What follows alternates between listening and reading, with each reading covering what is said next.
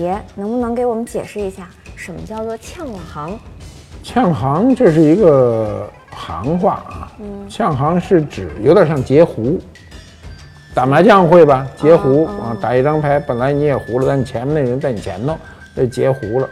呛行有点这意思，嗯，就是说想买一个什么，他给买走。不是，呛行是这样，就是你在正在谈的一桩买卖中，有人得到了信息啊，他会介入到这里头，用比你快的速度或者比你多的钱，把你这个行情给搞乱，所以叫呛了行了。反正你比如这个，哎，对，女朋友抢走也叫呛行。墙角就挖走了，呃，所以这叫呛行了，嗯，土话，这么个意思。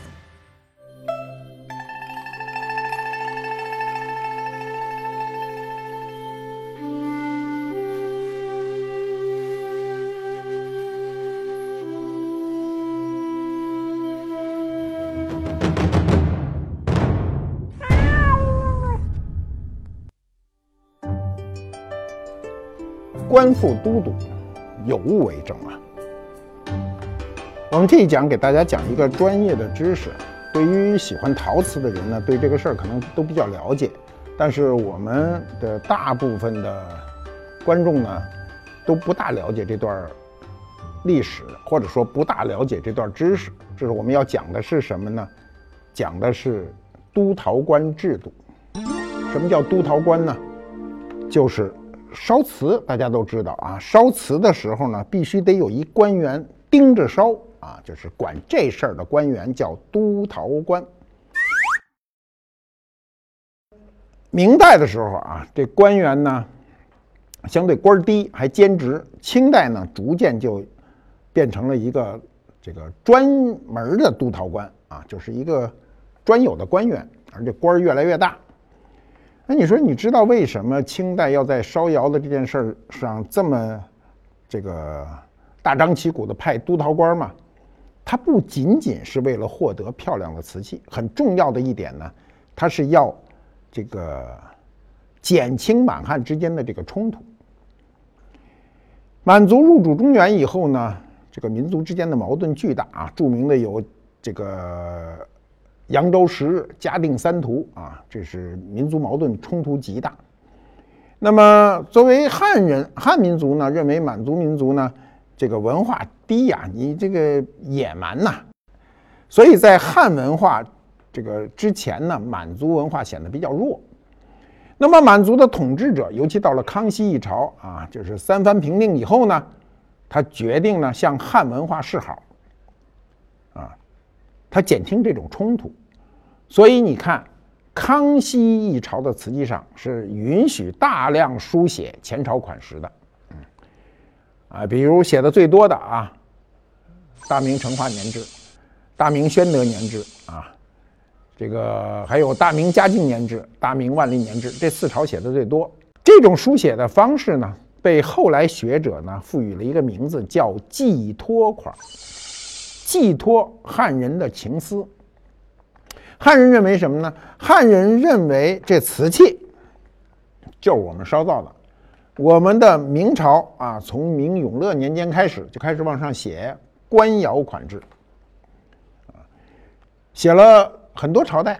咱们到你这儿啊，你要让我写这个，你清朝啊，当然你写大清康熙年制的也多，也很多。但是康熙一朝的瓷器。在写这个款制的这个问题上呢，比较放任，所以我们看到大量的这个康熙年间啊，就是清朝的瓷器呢，写前朝的、明朝的款制。我们忽然想到一个问题啊，写清朝款的啊，不管是写康熙、雍正、乾隆，你从来看不到用满文写的。可是你看看故宫的牌匾啊，故宫的牌匾，你看看清代的圣旨。经常是满汉两种文字，对吧？那为什么瓷器上从来没见过写清朝的这个满文呢？啊，从来没见过啊，这是一个谜。督陶官呢，他的任务啊，主要就是奉命奉旨啊，到景德镇去呢，管理窑务。他本身并不是一个固定的官职啊，他一开始就是负责宫廷。对瓷器烧造的品类啊、数量啊，乃至造型纹饰啊等等落款啊等窑物的一个具体落实。中国古代瓷器呢，每一次的这个高峰的形成呢，除了皇室宫廷的关注和重视以外，很大程度是一个制度的形成。明清时期啊，官窑瓷器烧造呢，政府都会派派员呢进行督造。不同的是呢，有时候是地方派啊，地方官员；有时候是中央派，中央官员。明朝的督造烧陶瓷呢，大多都是中官啊，都是小官宦官督造。清朝的督陶官呢，都是由一些饱学诗书的啊文人官员，或者是这个一些督府等地方文武官员啊。这品级大至二三品，小至五六品啊。比如督陶官里非常有名的郎廷吉啊，当时是江西巡抚，二品官员啊。臧英选呢，是工部派去的啊。清初啊，景德镇陶瓷生产啊，实际上是萎靡不振的。明朝末年啊，崇祯年间的瓷器烧造的是非常漂亮的，一入清就不行。你一看顺治的，你们俩能友好点吗？嗯，你们俩要不然就谁谁把谁彻底彻底佩服了。嗯嗯。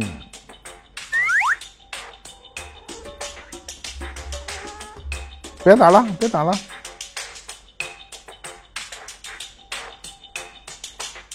走了，走了，走了，他走了，你不用打了。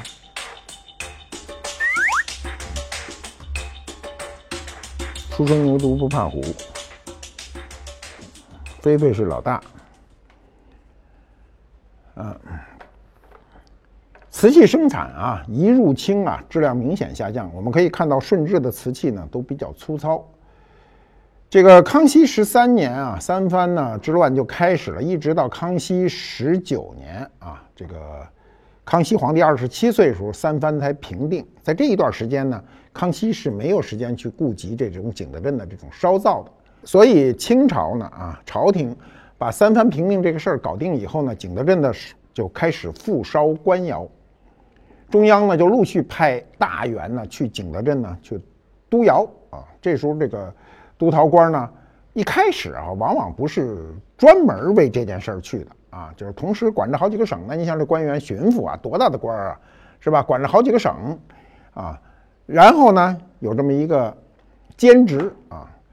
这个我们可以想想啊，你说你你想想，你这官员一方面当着这几个省的省长，一方面呢要管一烧窑的具体事儿，所以你想这事儿啊，不是烧窑这事儿太小，而是把这个事儿看得太大。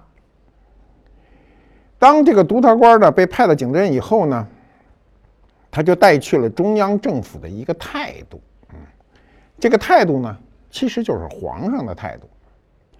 我们康乾三朝啊，瓷器烧造的好和皇帝直接干预是有关系的，嗯。那么当时提供的瓷器啊，不是我们今天认知的艺术品，大量的是日用品，是他用的。你比如餐具。呃，这个使用生活中的大量的瓷器，主要是为了用。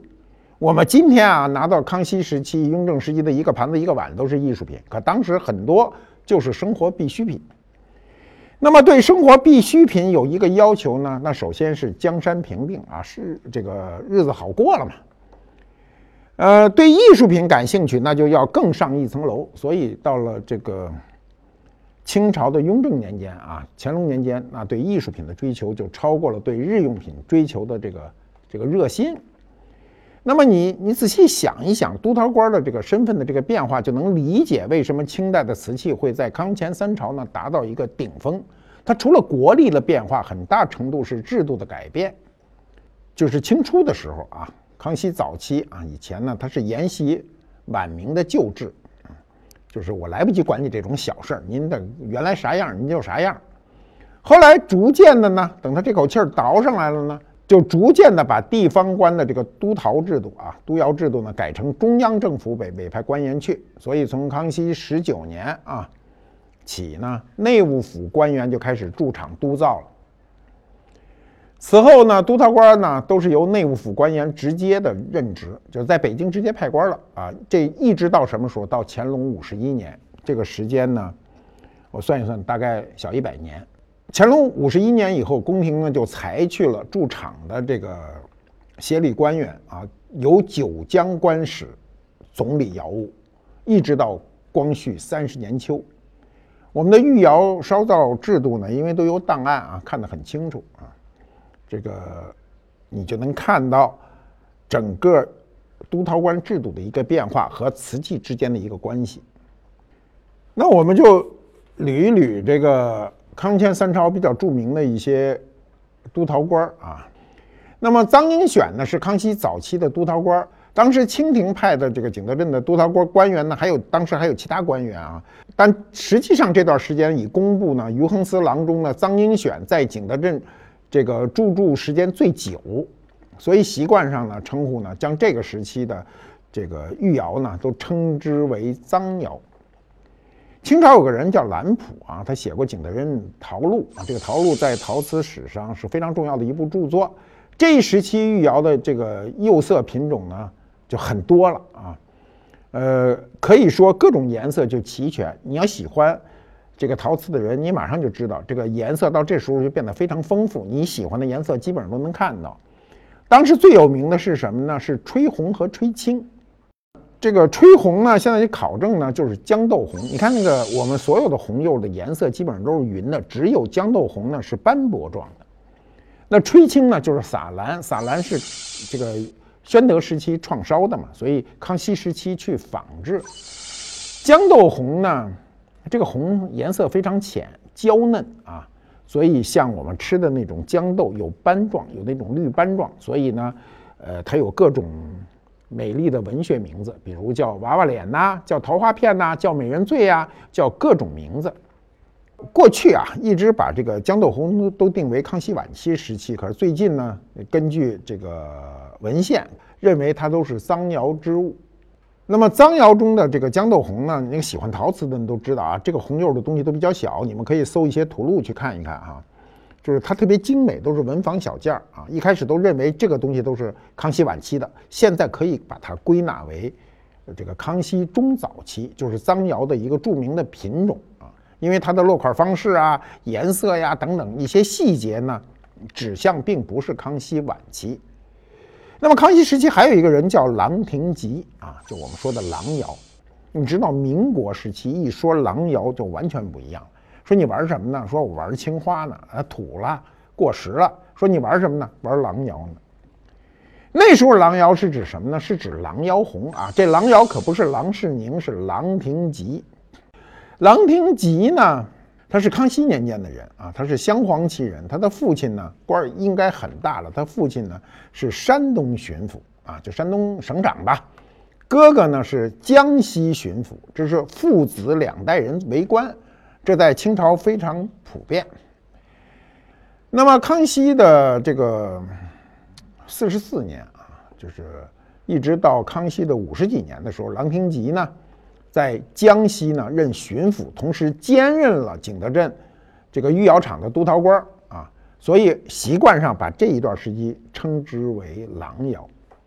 郎廷吉官至二品，非常大的官啊。所以当时呢，全国的县令啊，就县长都是七品。你知道这二品和七品中间隔着好几品呢，所以按照清制啊，级别相差过大就不能见面。他不是说人不能见面。是因为工作关系不能交流。你比如今天一个省长哈，他可能能见到一个平头百姓，他也可能下到某一个单位跟一个科长啊、科员聊天但是他不能交代工作，他交代不上。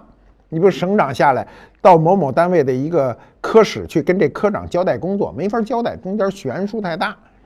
所以浮梁县呢，因为有御窑厂在此嘛，又有郎廷吉这样大的督陶官。所以工作怎么办呢？就只好把你不能把郎平级将官啊，所以只好把浮梁的县令呢由七品提到五品，全国呢就这么一例，所以浮梁县令沾了郎平级的光。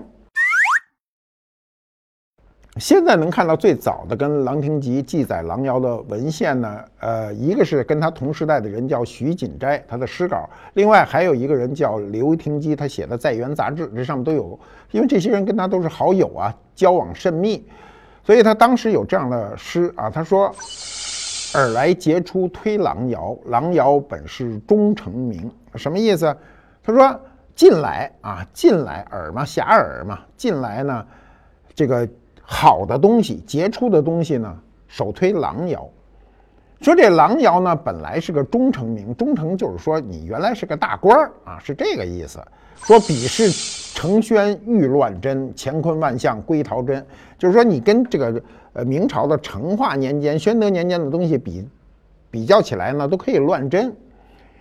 那么刘廷基呢，与郎廷吉呢是同朝为官，还共事过，所以他在这个杂志中呢记载的就更为详细啊。他说的话，我觉得也是朋友之间有点溢美之词吧。他说：“瓷器始于柴世宗，我们讲过柴窑，迄今将近千年，尽复郎窑为贵啊。就是最近是是郎窑为贵啊，说它仿古暗合，与真无二啊，这什么等等，说了一大堆，甚至他说了一个很专业的词儿，叫橘皮棕眼。你喜欢瓷器的人啊，就特别理解这件事儿。什么叫橘皮棕眼呢？你看那橘子没有？那小蜜橘，那橘皮跟瓷器那表面的状态是一样的。你不喜欢瓷器的人，你可能觉得瓷器就是光不溜溜的一个东西，实际上它是有橘皮的。从这些有限的文字记载中可以看到，当时郎窑的制作水平啊，按照现在的说法呢，当时有很多高仿品啊，仿宣德、仿成化的。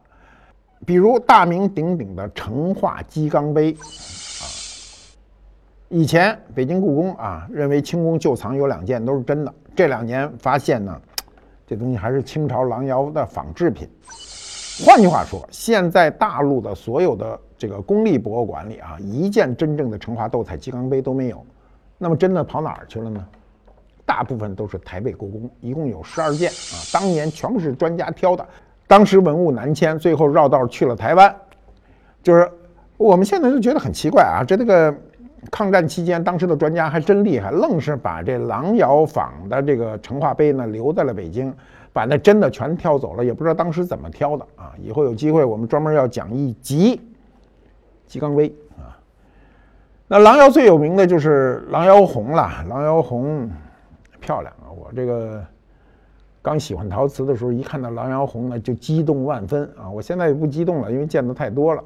清朝末年、民国初年的时候，红釉最贵。为什么红釉贵？你看晚清时候红釉都烧不好，晚清的铜红釉啊，都是稀汤寡水的，是烧不好，不好看。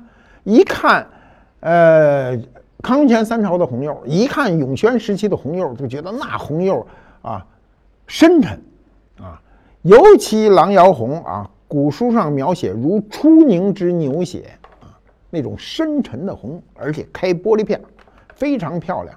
所以当时还有很多鉴定术语，比如脱口垂足狼不留，我讲过，底下是这个米汤底啊，苹果绿的，嗯，非常漂亮。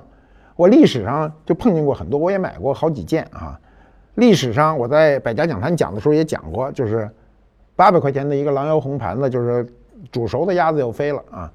看见了，在地摊上，当时多便宜都不嫌便宜，得跟人砍价。砍价的时候忘了时间了，出去转了一圈，等回来人那收摊回去了，就再也没有机会碰见这种盘子。所以郎窑在这个民国的收藏历史中呢，是最为有名的。当时还非常有名的是年窑。民国时期说的郎窑，一般只指郎窑红啊。其他的郎窑的品种当时都不能清晰的剥离出来，今天都可以了。所以今天有时候简称说，哎，那有一郎窑，可能指的就是郎窑红。但年窑呢？年窑指的什么呢？它也是不太确定。清康熙、雍正年间啊，这个年希尧啊，这个名气大啊，他是镶黄旗人啊。最初呢，他是工部侍郎啊，相当于副部长。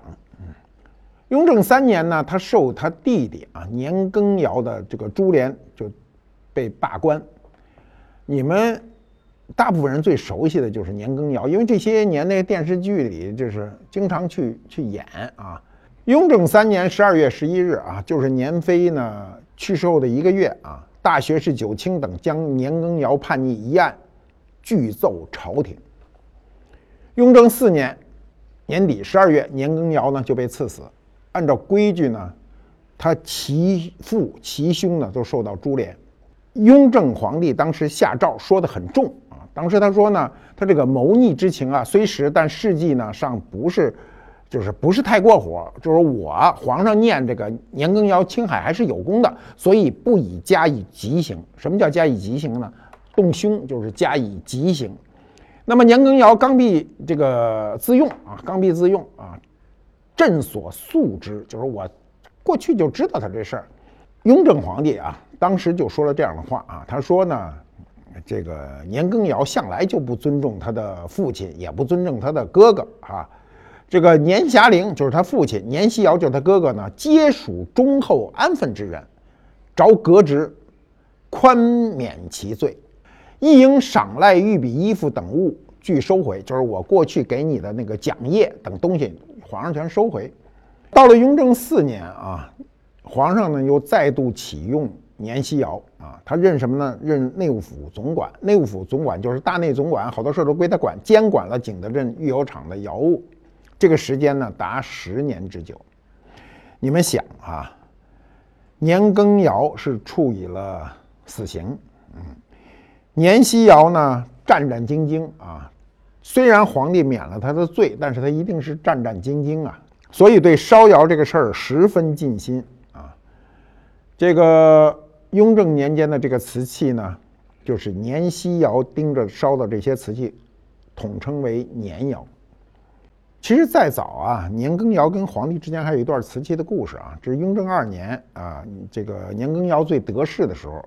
雍正二年呢，那个二月初九的时候，有这样一段记载啊。当时呢，皇上就赏赐给年羹尧呢十二根这个灵管，其中呢双眼呢有两只，单眼的有十个。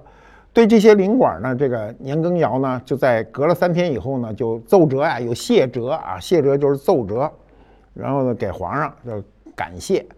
他说的呢很巧妙，他说呢，臣呐，伏睹珐琅灵管，就是我趴在地上看这灵管啊，把自个儿说的很低，说制作精致啊，颜色娇丽啊，不胜爱慕，非常喜欢这东西，所以呢。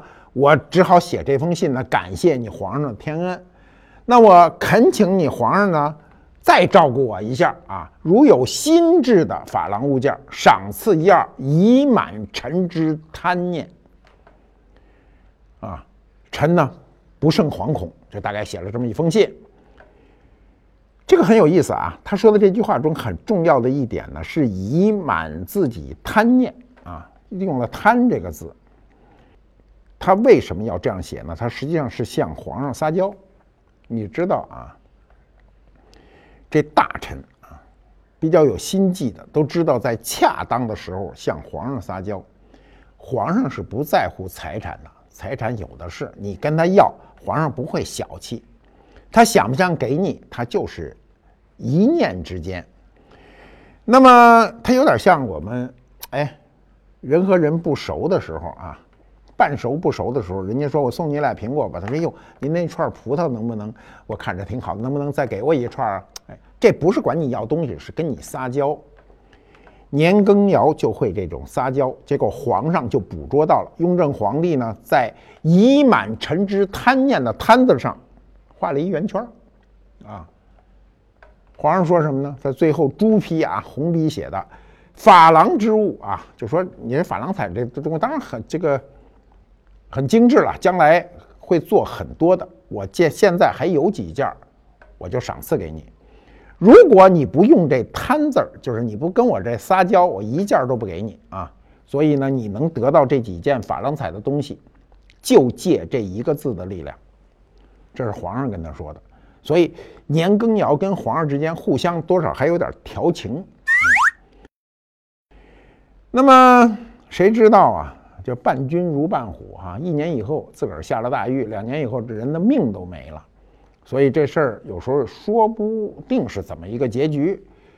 年希尧由于有弟弟的这个事变的这个创痛呢，所以对皇上的这种啊严猛的施政手段呢心存余余悸啊，所以他出任这个督陶官的时候就兢兢业业，不辜负皇上的重托。但是呢，年希尧呢，他主管的是这个淮安的这个税务啊。淮安你知道，它离景德镇非常远，他当时去景德镇一趟来回就得几十天。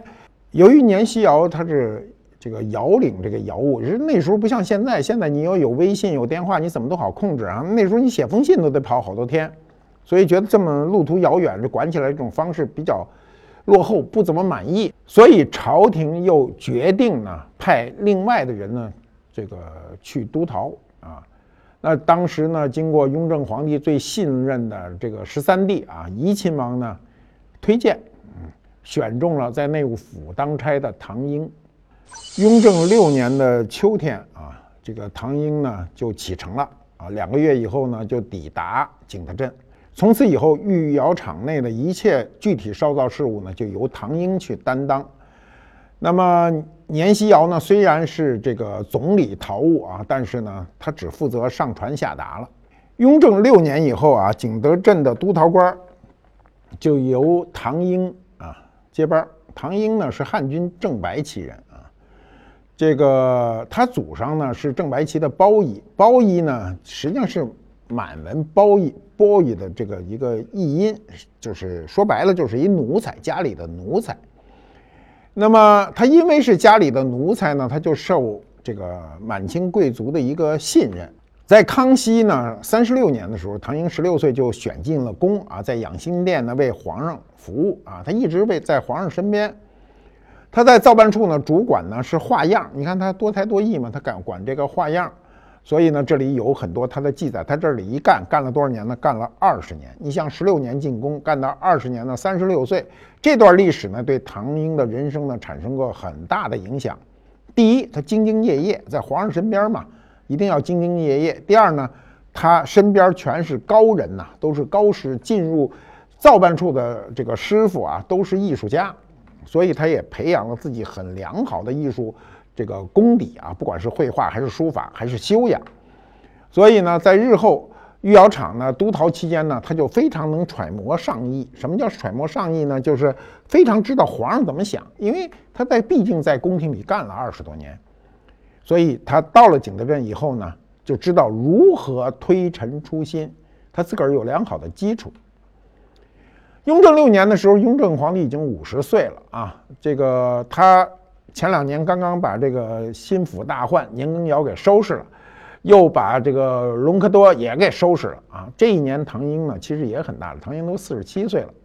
那么这个受怡亲王啊，就是我们在电视剧里看都看得到啊，就是雍正皇帝的十三弟啊，十三爷的推荐，就到景德镇就去了。他后来写过一些这个著作啊，其中有一个叫《陶人心语》。我们今天还看很多人写什么心语啊？他自个儿说啊，说我呢，雍正六年啊，秋天啊，奉奉旨啊，来到江西以后呢，监视陶物呢，说刚来的时候，对陶瓷一窍不通。他自个儿说呢，什么都不知道，然后只能听工匠说啊，揣摩工匠的意思，心里还特别不安。结果呢？慢慢慢慢，三年来啊，他自个儿说啊，闭门谢客啊，跟什么人都不见，跟工匠呢同吃同住啊，学习他的制瓷技艺，很快就从了一个外行成为了内行。用他自己的话说呢，就是聚精会神，苦心竭力。所以这三年呢，他学了很多啊，一直到这个雍正九年的时候呢，他自个儿说，于物料就是材料。火候啊，就怎么烧？过去没有温度计，拿眼睛看啊，呃，变化啊，什么等等，他都知道了啊。他说：“我虽然不敢说我全都知道了，但是呢，我对这个怎么如何变通啊，如何增减呐，啊，由原来只能听工匠的，现在可以指挥工匠了。所以他就觉得自己很得心应手啊。这属于什么呢？属于一个人的。”潜能啊，我们讲过潜能吧，被激发出来了。唐英呢，这个到了御窑厂以后呢，就很多具体事务都由他自己去负责，对吧？虽然他上面还有个官员叫年希尧呢，只是就是尧领了嘛，就是向他汇报就可以了。所以从雍正七年开始啊，我们想，雍正时期的瓷器烧造的非常的精美，跟唐英、年希尧有直接关系。唐英就开始呢，奉旨烧造皇室所需要的各种瓷器。这时候瓷器里就不仅仅是日用瓷。换句话说，不是日用瓷占最大比例，艺术瓷的比例就开始这个增加了。所以我们就能看到这时候有很多很新鲜的东西，比如我们都知道钧窑是河南烧的嘛？景德镇开始仿钧窑大件啊，大瓶大小件仿了很多。我们今天在故宫博物院都可以看到。呃，到了雍正十三年，啊，唐英写成了《陶城记事碑》啊，《陶城记事碑》啊，写的非常的好啊。我原来年轻的时候，每回看的时候都感慨万千。嗯，他说他烧造了多少个品种呢？创新了五十七个品种。这五十七个品种今天啊都能够。在故宫博物院的这个藏品中找到，唐寅为后世做的最熟悉的著作呢，就是他的《陶冶图》。什么是《陶冶图》啊？《陶冶图》就是当年拍的纪录片啊。我们今天啊看《舌尖上的中国》，那就是一纪录片当时你没有这个设备啊，没有录音录像设备，是只好派画家去画，由他来记录，因为他是一个专家。他知道陶瓷制作的全部工序，他把它分解以后呢，把每个过程都写出来。简单的说，唐英写出来的都是今天电视纪录片的解说词。那么当时这个宫廷的很多画家就派过去了啊，比如孙护啊、周坤啊、丁关鹏啊都派去了，然后以山水作为背景画了景德镇的这一带的这个窑坊陶冶图二十幅。陶冶图。我们国家的国之重宝，现在在台湾，这东西呢，三十年前，在我手针边啊，失之交臂。将来讲一集就叫失之交臂啊，就是这东西怎么在你眼前划走？当时什么原因你没有把它这个保留住？最后这东西就流向了海外，流向了这个国际市场，被拍卖，被台湾的收藏家买走。这种以图像和文字记录，尤其是彩图啊，那个上面的青花就是青花，红釉就是红釉，绿釉就是绿釉，画的可漂亮了。这种彩图记录下来，在那种没有录音录像设备的时代，这已经是最好的记录手段了。我们今天能够完整的再现这个景德镇啊，康雍乾三朝年间制瓷的工艺，依赖于这本这个陶冶图。景唐英在景德镇督陶时呢，他这个人心地很善良啊，他对窑工很好，他关心窑工的疾苦啊。你只有关心他，窑工才会把很多技术啊、心里话这个告诉唐英。他当时买卖这些东西都是公平，因为他负责公平的采购，他不吃回扣啊。他如果吃大量的回扣呢，他采购的东西质量一定不好，所以他特别受这个景德镇的百姓爱戴。雍正十三年的时候呢，这个唐英过生日，然后呢，所有的商户呢就给他写了立了一块碑，这块碑呢叫唐公仁寿碑。唐公仁寿碑呢，有的写的很这个那个那个措辞非常这个感人，情真意切。他这个碑啊是站在工匠的角度呢写的。他说：“大人呢体皇上之人，教重工之善啊，就是说呢，看见那个这个有的工匠啊。”不怎么开悟啊，他就精心的指点，啊，使这个工匠终身受益。然后呢，对特别勤劳的人呢，还有奖业，是吧？等等，说有的工匠有了疾病呢，啊，这个找医生啊，制药啊，这他还很着急。遇到这个很多工匠呢，就是窘迫啊，没钱了，呃，没地儿住房，他都给他解决这些实际困难。所以。景德镇的工匠对唐英呢非常爱戴，给他立了这样一个碑。那么唐英呢，他的次子唐英宝奉旨随唐英呢在九江关呢就是帮忙啊。长子呢唐文宝呢在造办处听差，啊接这个唐英的这个所进的这个瓷器。你想想，大儿子、二儿子都是弄这事儿，唐英就是说把东西运到了这个紫禁城。由这个造办处由大儿子来接收，给我检查有什么好坏啊，有不好的地方给我挑出去，碎了的给收拾了啊。二儿子呢在九江关帮忙，所以这个老大老二都跟着他啊。其实想起来，他的这工作状态还是挺幸福的。那么乾隆在这个十三年的时候，一七四八年啊，纪事档上有这么段记载，他说十一月二十八日，太监胡世杰传旨与怡亲王德宝说呢，此次唐英盛进的瓷器仍系旧样。为何不照发这个新样烧造呢？说将这次的这个成进的瓷器钱粮不准报销，呃，着一赔偿，这皇上说的。你知道，唐英做了这么多工作，皇廷对他的要求如此的严格，惩罚如此的严厉啊，真是少有。我们今天从文献上能查到的处罚唐英的这个至少有三次。清代的处罚是实际是真的处罚，就是你自掏腰包，这次你拿上来东西，你自个儿把这钱付了。所以到了乾隆二十一年啊，正月一过呢，乾隆就召见唐英啊，把他接到北京的圆明园。乾隆很高兴，当面就就赏赐了唐英，就说啊，你儿子啊，唐银宝学习此物，接你班吧。唐英呢就诚惶诚恐，因为当时乾隆皇帝呢是最好的时候，四十六岁啊，男人四十六岁是一生中最好的时候。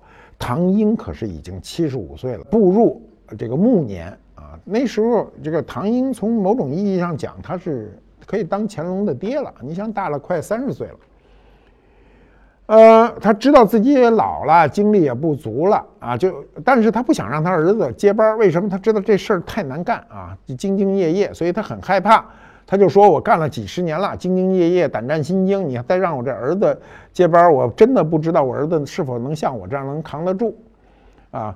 所以当年呢，夏天呢，唐寅呢就给皇上写了一奏折。这奏折呢是这么说的：说我已经七十五岁了，身体一天不如一天，吃药也不怎么管用了。我知道我的责任重大。说儿子虽然能帮助我，但是我觉得他还是年轻啊，阅历不高，我恐怕不能很不能。”病不能好了，我只好早早告诉皇上我不行了，您另选别人接替我的工作吧。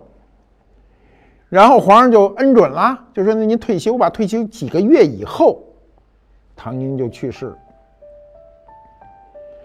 哎呀，我我我当时看到这段史实的时候，觉得很感慨。一个人啊，你像十六岁进宫造办处，啊，七十五岁去世。中间五十九年、六十年，基本上是一个甲子，全部为皇上工作。头二十年就在宫廷，在皇上身边，啊，后四十年呢，就去景德镇督陶啊，在这个呃雍正年间，一直到了乾隆年间，一辈子干这一件事儿。所以我们今天能看到所谓唐窑的啊，这个瓷器呢，这个。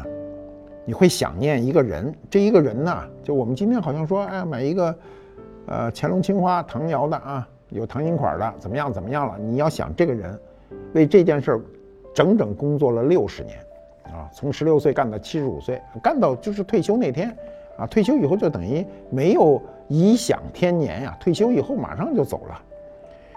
唐英自己对自己有一个评价，这评价呢？还是挺客观的。他说自己是风尘学者，灌溉陶人。什么叫风尘学者呢？他不是坐在书斋里，啊，他天天干活啊。但是呢，他在景德镇啊这个工匠面面前，他确实是一个学者。我们可以从他这种自我评价中能看到他自己的这个一生啊。我觉得每个人都有一生啊。唐英作为屠刀官的一生呢，他比前面我们讲的臧英选、郎廷吉、年希尧都精彩。他这一生跟艺术呢有直接关联啊，从小到老啊，六十年间呢，没有离开他。我认为是他挚爱的艺术。我们今天的瓷器艺术啊，尤其清代的瓷器艺术，雍正是最高峰。乾隆从工艺的角度上讲，乾隆时期的瓷器多了很多啊，非常精巧之作，前无古人后无来者啊。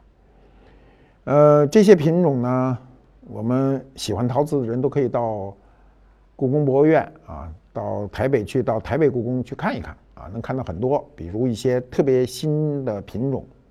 我们讲过天价国宝中的这个套空的。这个镂空瓶、套瓶、转心瓶啊、焦太瓶、仿生瓷等等，都是唐英这个时期制作的。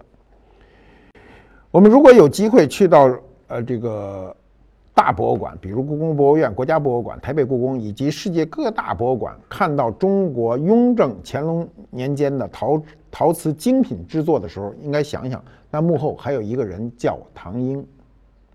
唐窑呢品种非常多啊，因为当时的档案比较齐全，可以从瓷器中找到很多啊，比如观复博物馆有一个大荷花瓶，故宫博物院也有一模一样的啊，非常大。那时候我早年在北京文物商店买的，那时候买这样一件瓷器，跟今天的价钱是天壤之别啊。那么还有一件啊，就是我们今天拿到现场的这一件，呃，这件你看着很小，但是很特别。我们为什么把这件拿来呢？是因为这在唐窑中，乾隆时期的瓷器中呢是非常少见的转心笔筒。这件东西啊是可以转的。故宫博物院有一件，我这儿有一件啊，这东西可以转。呃，下面是地支，上面是天干。我们都知道天干和地支，天干是十位，地支是十二位，最小的公倍数是六十。所以我们说一个甲子啊，一个花甲就是六十。那么我们可以对一下，让你们看啊。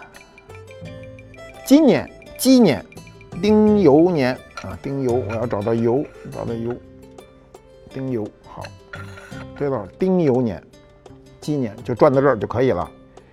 那么明年呢，戊戌年狗年，后年呢乙亥啊。再后年呢，就是庚子，依次推下去。等推到十二十位推完了以后，就转动两位，又有甲对准，所以这很有意思。它的两个空白位呢，写着甲子万年，所以这叫甲子万年笔筒。乾隆八年的时候啊，档案记载啊，是这个奉旨烧造了五件，烧造了五件呢。现在我们能查到的资料有三件，故宫有一件，这儿有一件，市场上还有一件。嗯，但是在当年的年底的时候呢，这个唐英呢觉得这东西有意思啊，因为它比较吉祥，甲子万年呀，所以呢他又烧造了一对儿呢，又呈上啊，又呈上，又给皇上，那就至少有七件啊。至于呃在烧造期间有没有各种式样，那我们就不清楚，至少有七件这样的笔筒。现在目前发现只有三件。这种转心的笔筒啊，是一个玩意儿，但是一般情况下不能乱动，很容易出问题。烧造这个东西，它必须一次成型，它不能是在，嗯，烧完了去按照现代的工艺去衔接，呃，粘接是不可能的。这个烧造当中呢，它是第一次烧成型以后才开始去绘制这种彩瓷。究竟这工艺怎么烧造的，我也不能太说得清楚。嗯，甲子万年的这个笔筒啊，我得特小心，加油，把日子对准。丁酉年过去了啊，这个鸡年过去了，马上呢戊戌年狗年就会到来。我们觉得这个笔筒这时候拿出来呢，配合我们这一期呢，还是挺有意思的一件事。今天就说到这儿。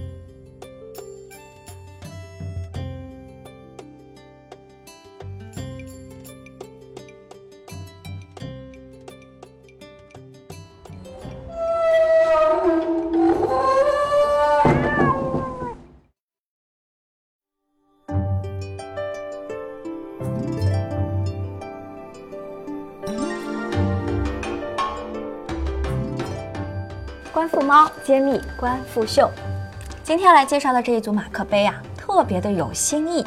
因为你猛地一看呢，哎，感觉是很西式、很洋气的咖啡杯，但其实仔细研究上面的花纹，你会发现呢，它是我们古代门窗上常用的图案。比如说这一只呢，叫做一马三箭。一马三剑呢，是我们古代门窗中零条相互这个交合形成的这样一个几何图案。那它像是一把一把剑啊，插在这个剑囊之中。那长剑悬于门窗之上，有这个镇宅辟邪的寓意。这一个哎，也是有故事的。你仔细看它的这个图案啊，其实它是一个一个的柿子。这儿呢是柿子的蒂。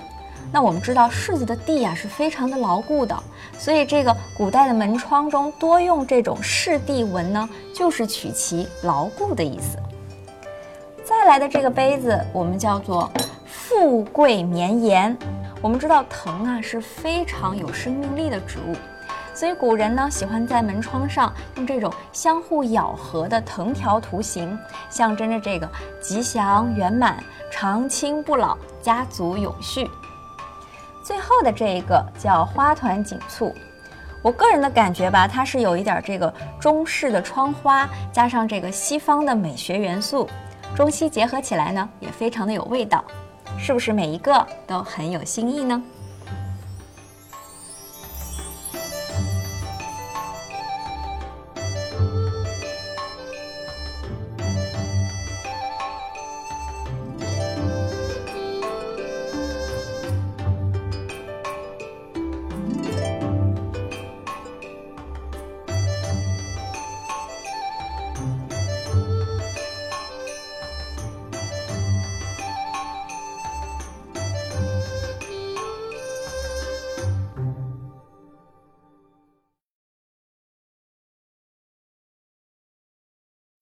这世界很酷。